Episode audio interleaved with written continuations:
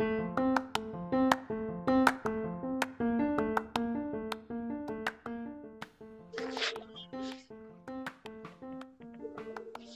Eduardo Capeluto, 8 de mayo, CEO de Wall Street Easy.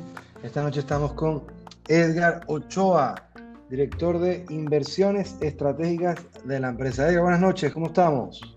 Muy buenas noches, todo muy bien por acá. Bueno, mira, hoy queríamos hablar con lo que nos han pedido todos, que hiciéramos un pequeño análisis de nuestro gran amigo Warren Buffett, que el pasado sábado 2 de mayo este legendario inversionista slash empresario, celebró su muy esperada reunión anual de accionistas para Berkshire Hathaway. Para los que no saben, Warren Buffett es el fundador y presidente de esta gran empresa y debido al bloqueo pandémico, por primera vez, esta reunión se llevó a cabo virtualmente. Decir que las reuniones anuales de los accionistas de Berkshire Hathaway son uno de los eventos más esperados en el mundo de los negocios la verdad que no sería exagerado, todo lo contrario. Cuando Buffett habla, el mundo escucha. Y la razón de esta anticipación, fuera de los accionistas de Berkshire, se debe a que cada persona interesada en el mundo de los negocios, en la inversión o simplemente en escuchar una sabiduría poco común, da por sentado que aprender algo nuevo del oráculo de Omaha. Incluso en el mundo de hombres y mujeres extraordinarios la reputación de Warren Buffett no tiene precedentes y su influencia en el mundo de los negocios es de gran alcance. Así que es normal que nos hayan pedido que hablemos de Warren Buffett, que es un hombre que se destaca no solo por sus grandes logros, no solo por haberse convertido en el hombre más rico del mundo a través de la bolsa, sino también por su gran humildad, su sabiduría, que es poco común, su sentido de humor, que es maravilloso, y por supuesto su gran ambición a construir su riqueza a la antigua, con honestidad, responsabilidad y dejando que el tiempo haga su trabajo. Este hombre ha hecho su, riqueza comprando y aguantando. Y bueno, por primera vez en el día de, de esta reunión, cambia su estrategia y vamos a estructurar y organizar estas ideas. Entonces vamos a arrancar por qué pasó con la estrategia de Buffett en el marco de aerolíneas? Bueno, la empresa, voy a hacer un, primero un, overall de, de, lo que pasó. Eh, la empresa perdió más de 50 millardos de dólares en el trimestre. Eh, el principal problema fue la caída de, de las aerolíneas, como, como, decías, pero también tiene algunos, algunas inversiones que le han salido bastante mal, como fue la, la de Occidental Petroleum y las aseguradoras, que, hay que recordar que es una parte importante del portafolio de Berkshire que tiende a ser muy eh, inclinado a empresas que paguen dividendos como los seguros. Eh, con las aerolíneas, eh, el fondo vendió toda su posición y era dueña de cinco aerolíneas distintas en las que tenía casi el 10% de las acciones, así que tenía un pedazo bastante grande de todo el sector. Y bueno, él se basa en la lógica de que él no le gusta invertir en cosas que generen una incertidumbre que él no pueda manejar. Hay que recordar que, por ejemplo, con, con las empresas que invierte generalmente, como Kraft Heinz, por poner un ejemplo simple, ellos terminaron dándole a, Buffett tres puestos en, en, en la directiva. Así que Buffett puso a sus mejores hombres a tratar de solucionar el problema de la empresa y esto es lo que tiende Buffett uh, y, el, y Berkshire Hathaway hacer, invertir a largo plazo y si hay algún problema, ellos eh, tratar de ayudar desde su lado para, para, solventarlo de la mejor manera. En el caso de las aerolíneas, al ser un tema relacionado con el coronavirus, él dice que no podía someter a, a sus accionistas, a sus acreedores a, este, este, nivel de, de riesgo y eh, de incertidumbre, porque él no tiene claro si en seis meses 12 meses, 48 meses, eh, vamos a estar volando como siempre. Entonces, simplemente, dado de que no hay manera de predecir el futuro, predecir cuánto tiempo va a durar el, coronavirus, eh, el fondo decidió simplemente tomar la pérdida y vender todas sus posiciones. En materia de, de coronavirus, Buffett señaló incluso que la amenaza de una pandemia global había sido anticipada y hablada por el gran Bill Gates hace algunos años en una charla de TED y a fines del año pasado por el senador Sam Nunn, que publicó un estudio sobre el mismo tema y otros inclusive, pero habían recibido poca atención. Y bueno, dijo que tales eventos aparentemente existenciales son anticipados y señalados a nuestra atención, pero generalmente ignorados por la mayoría. Y luego cuando ocurren, causan graves daños, pero no detienen ni reducen el enorme viento de eh, daño contra eh, los Estados Unidos. Entonces, bueno, aquí arranca el hombre a, empezar a definir en la reunión el impacto que va a tener el, coronavirus. Y, y, bueno, como decía Edgar, pues entender un poco que Warren Buffett se sale de las aerolíneas, que decide cambiar su estrategia. Es la primera vez en la historia que Buffett se sale de una posición en tan mal estado. En realidad, yo me acuerdo, eh, bueno, no me acuerdo por, por haberlo vivido, pero por, por, leer de Buffett de que en el año 89 él se pegó con la misma piedra, con las aerolíneas. Eh, entró, salió sin pérdidas, pero, pero ganó algo mínimo. Y me recuerdo que él decía de que le dijo a su equipo de si volvía a decirles algo de comprar aerolíneas, llamaran a su psicólogo. Es una de sus frases célebres. Porque decía de que nunca... Sí, porque decía que nunca pensó de que comprar, que estaba comprando un negocio que si bien tenía mucho flujo de caja, tenía un gasto astronómico, entonces no tenía ningún sentido práctico invertir en aerolíneas para él en, ese momento, a pesar de que le pagaba 10% al año unas, unas acciones preferidas que compró. En, en materia de eh, el mensaje global de la reunión, que creo que fue muy interesante, o sea, el primero fue que constantemente Warren Buffett dijo, nunca, nunca, nunca apuestes contra Estados Unidos. Entonces, quiero que elaboremos un poquito sobre ese mensaje. Claro, Buffett comenta de que Estados Unidos es un país muy joven y en el poco tiempo que tienen existiendo se han convertido en una potencia global y, han logrado cosas que para él fueron milagrosas. Entonces él, él dice que, que él no, no espera apostar en contra de Estados Unidos y de hecho a la gente que le pregunta qué harían ellos, él les dice que compren el índice, que compren el Standard Poor's. Eso sí, comenta de que él no puede predecir el futuro y esto en cierta forma explica por qué su fondo tiene tanto efectivo que tiene ahora 137 millardos de dólares versus 128 el trimestre pasado. Eh, o sea que tiene una, una, cantidad bastante considerable con la que puede mover el mercado cuando quiera. Y dice que él, por ejemplo, no está comprando ninguna empresa porque no ve ningún, eh, ningún deal, ningún, ningún descuento que le llame la atención en, este momento, por el simple hecho de que para él eh, la volatilidad se puede mantener y él quiere ser cuidadoso con el dinero de sus inversores. Entonces, por un lado, él ve que la volatilidad y las oportunidades van a estar complicadas por un tiempo, pero por el otro lado dice, nunca apuestas en contra de, los Estados Unidos porque tiene un poder y una inventiva impresionante.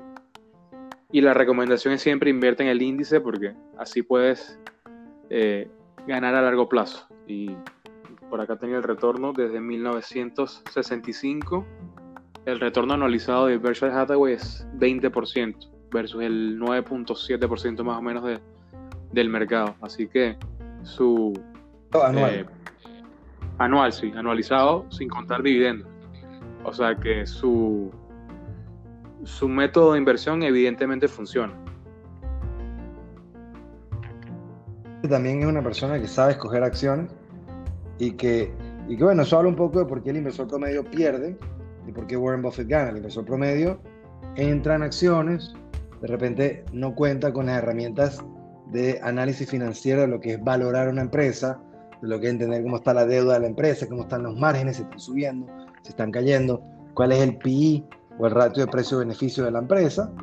Y terminamos entrando en una posición porque vemos el precio, nos parece que está barata, porque cayó, no sé, de 100 dólares a 90 y después nos volteamos y está de repente en 60 y nunca nos salimos.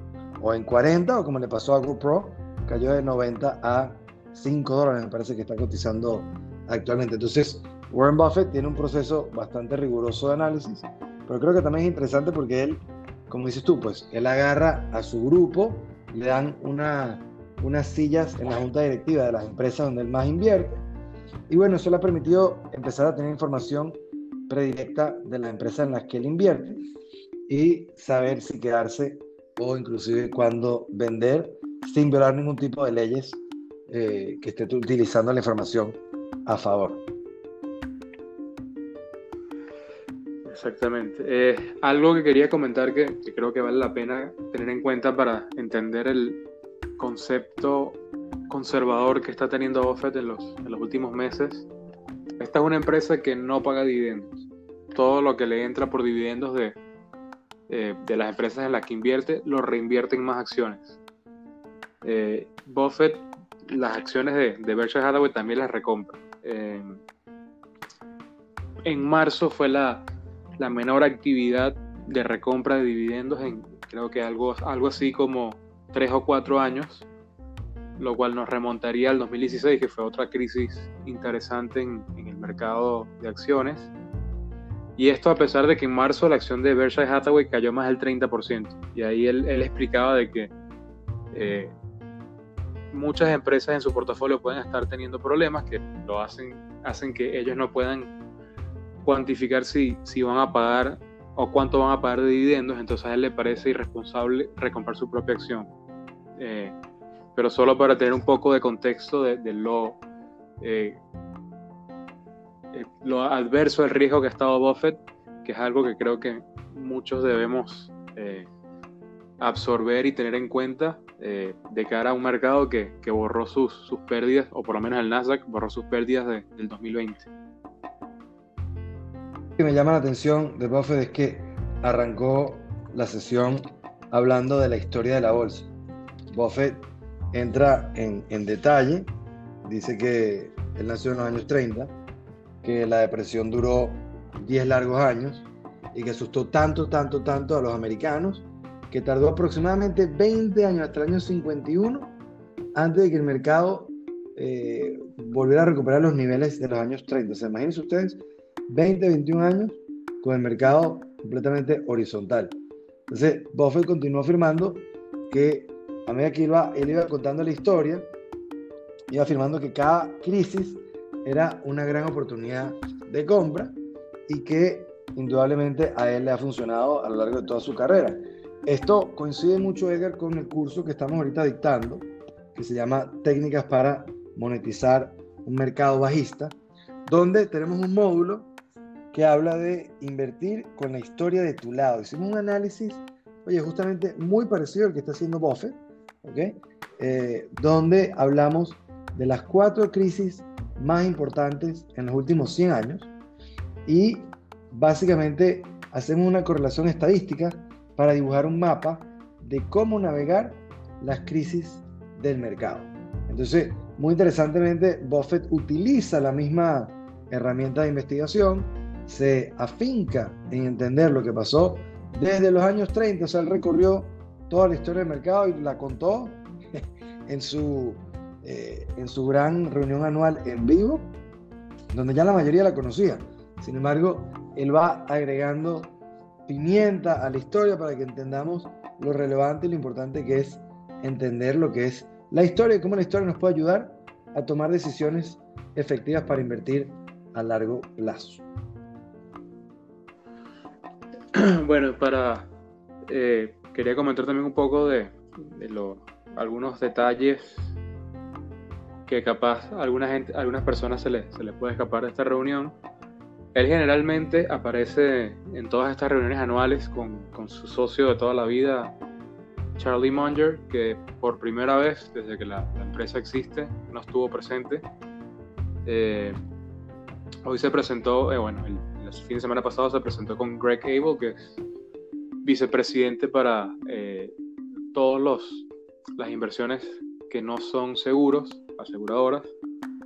Eh, y bueno, lo que yo saco de allí es que pareciera de que Buffett está tratando de, darle un poco más de eh, espacio ante los medios a, la generación de relevo que tiene la empresa, dado que generalmente aparece junto a Charlie Munger y también en algunas ocasiones ha aparecido Ajit Hain, que es el, digamos que la, mano derecha de, de Buffett y, Munger, que solía ser CEO de, de, Deutsche Bank.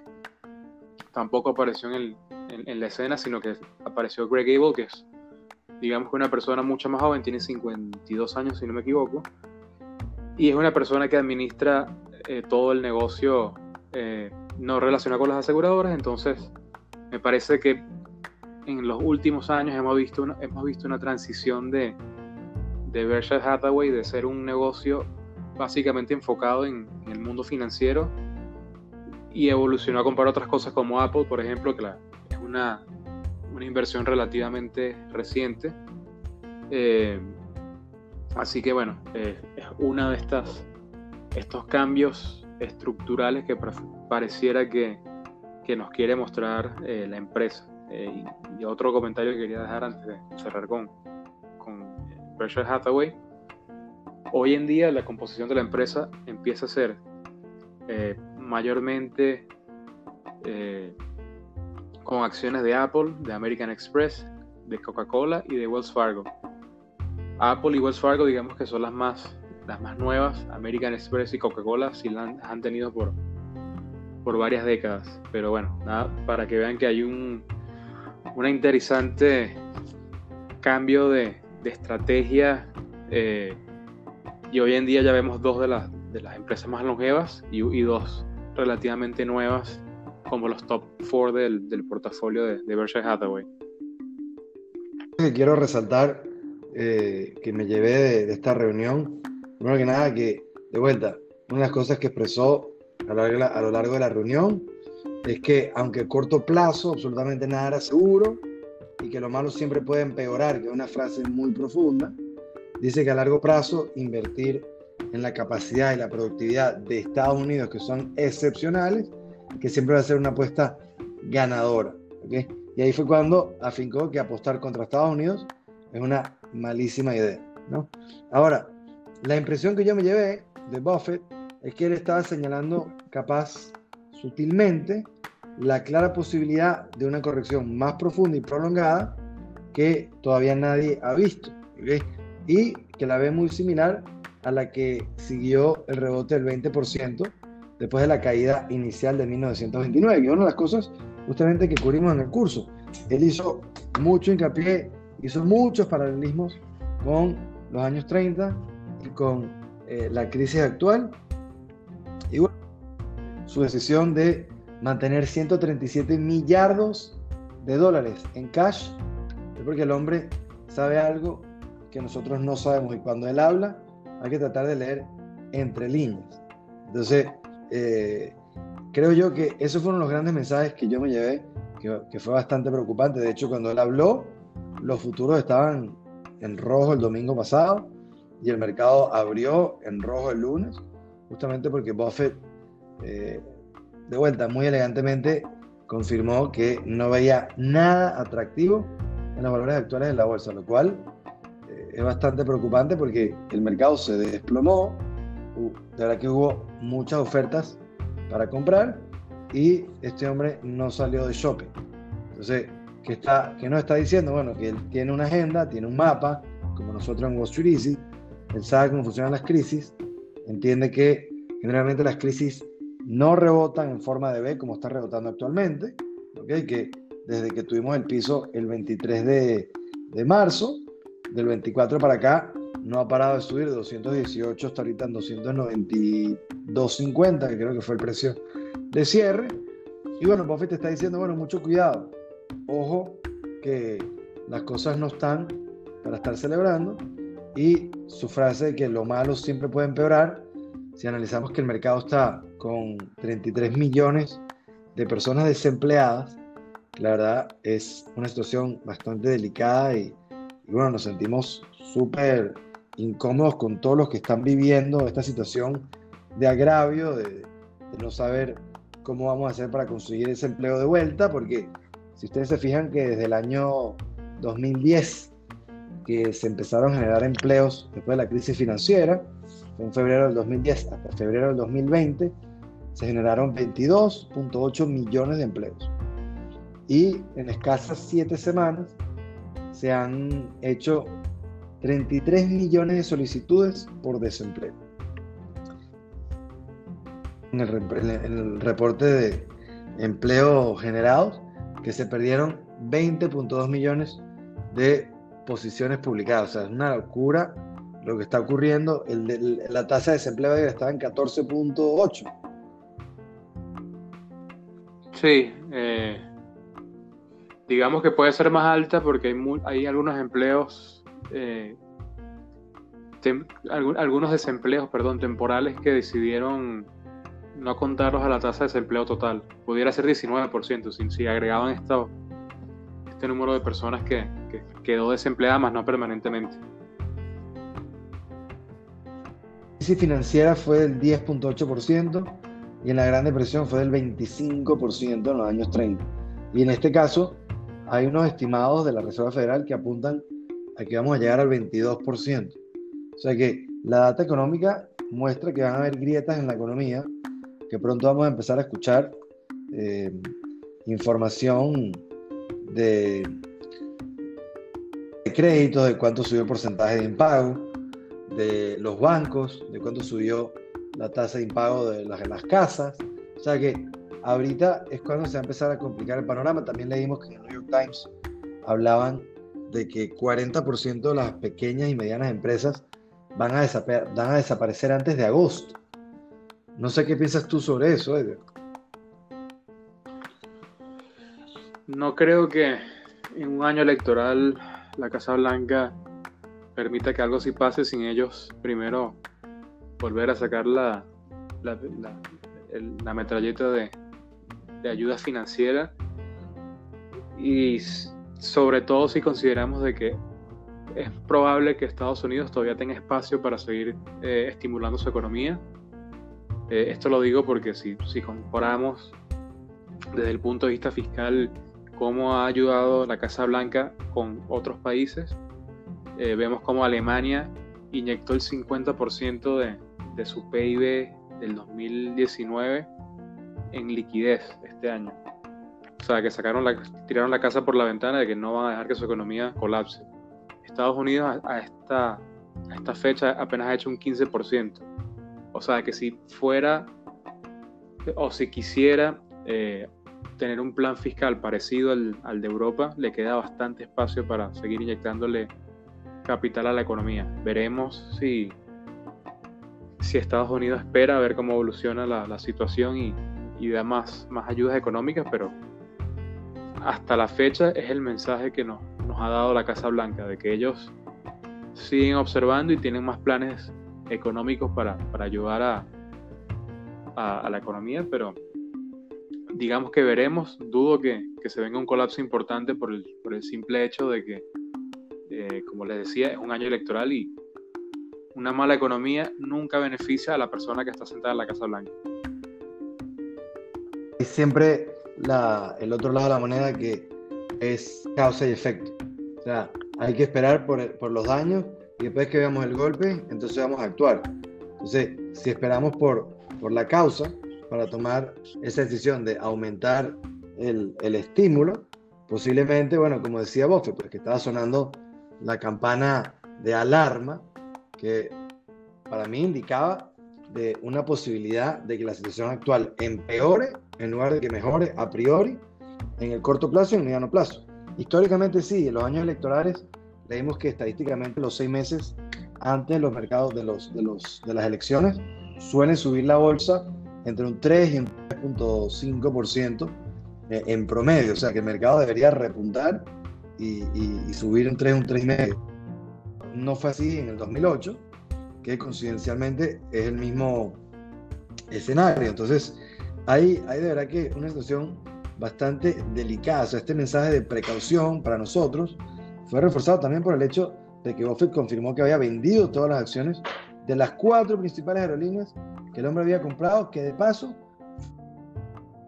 tiempo, y que se haya salido con una pérdida, es bastante eh, importante, pues nos enseña lo que es ser un inversor eh, disciplinado, un inversor que cuando evalúa una inversión tiene la capacidad de decir, ahorita no es una buena inversión. Él cuando le preguntaron al respecto, dejó un claro que después del devastador golpe de la pandemia, que ahora consideraba que la industria de las aerolíneas era una mala inversión, que ahora no entraría.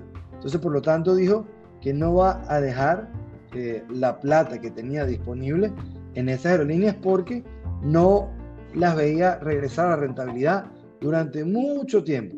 Y, er, y esa razón, por supuesto, se convirtió para muchos, incluyendo para nosotros, en otro indicador de su perspectiva para la recuperación económica a nivel general y la velocidad y el grado en que pensó que al menos algunas empresas grandes y claves les costará volver a la normalidad. Entonces, para mí, si Buffett vendió una pérdida tan grande y está diciendo que primero puede empeorar en vez de mejorar, de vuelta, con un lenguaje sutil, esto es la interpretación que él deja porque no es un tipo eh, que te lo va a decir en blanco y negro, sino que su habilidad de arquitectura de palabras es que tú puedas adivinar lo que él está tratando de transmitir. Bueno, yo me llevé ese sentimiento de que primero, sí, la Casa Blanca tiene esa, esa bazooka, pero es como todo, causa y efecto. Esperan que eh, venga una grieta y después resuelven. Como me dijiste tú hoy cuando tuvimos la reunión esta mañana, a primera hora, que eh, la, la Reserva Federal todavía no ha comprado bonos basura. Logró generar la calma que el mercado necesitaba, sin embargo, no puso un dólar. ¿Por qué? Porque la Reserva Federal está eh, como decías tú esta mañana, está lista, pero no lo ha tocado porque están dispuestos a hacerlo cuando venga que el golpe. Si no, no lo van a hacer. Entonces, no sé qué piensas al respecto. Sí, en, en economía existe un concepto que se llama señalización. Básicamente la Fed te deja saber, te señala de que si pasa X variable, ellos van a actuar. Entonces ahí lo que nos dicen es que si ven que hay problemas de liquidez, de impagos, de solvencia, de varias empresas que solían ser AAA hasta que pasó esta situación, ellos van a salir a, con su pistola de dólares a, inyectar dinero para que no tengan problemas de solvencia. Entonces, eh, sí, va, por ese lado, de que ellos ven que la situación no, está, no, está, no es grave, pero pudiera ser grave. Entonces, ya te dicen que si llega a ser grave, ellos van a estar allí de primeros en la fila para venir a ayudar.